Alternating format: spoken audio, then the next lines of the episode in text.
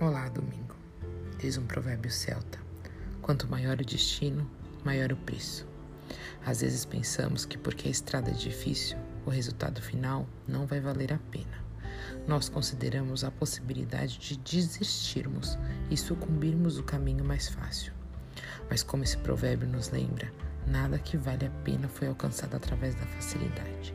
Por isso, siga e no cume da montanha mais alta que encontramos tesouros, e na mais profunda caverna que encontramos a luz, e através do trabalho que sentimos o gosto da conquista.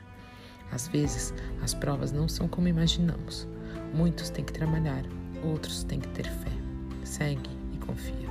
Que possamos focar em nossas conquistas tão firme que nem chegaremos a duvidar do nosso propósito.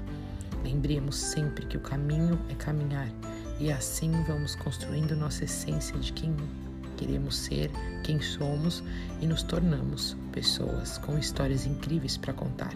E assim daremos exemplo e força a demais que carregam seus sonhos com determinação.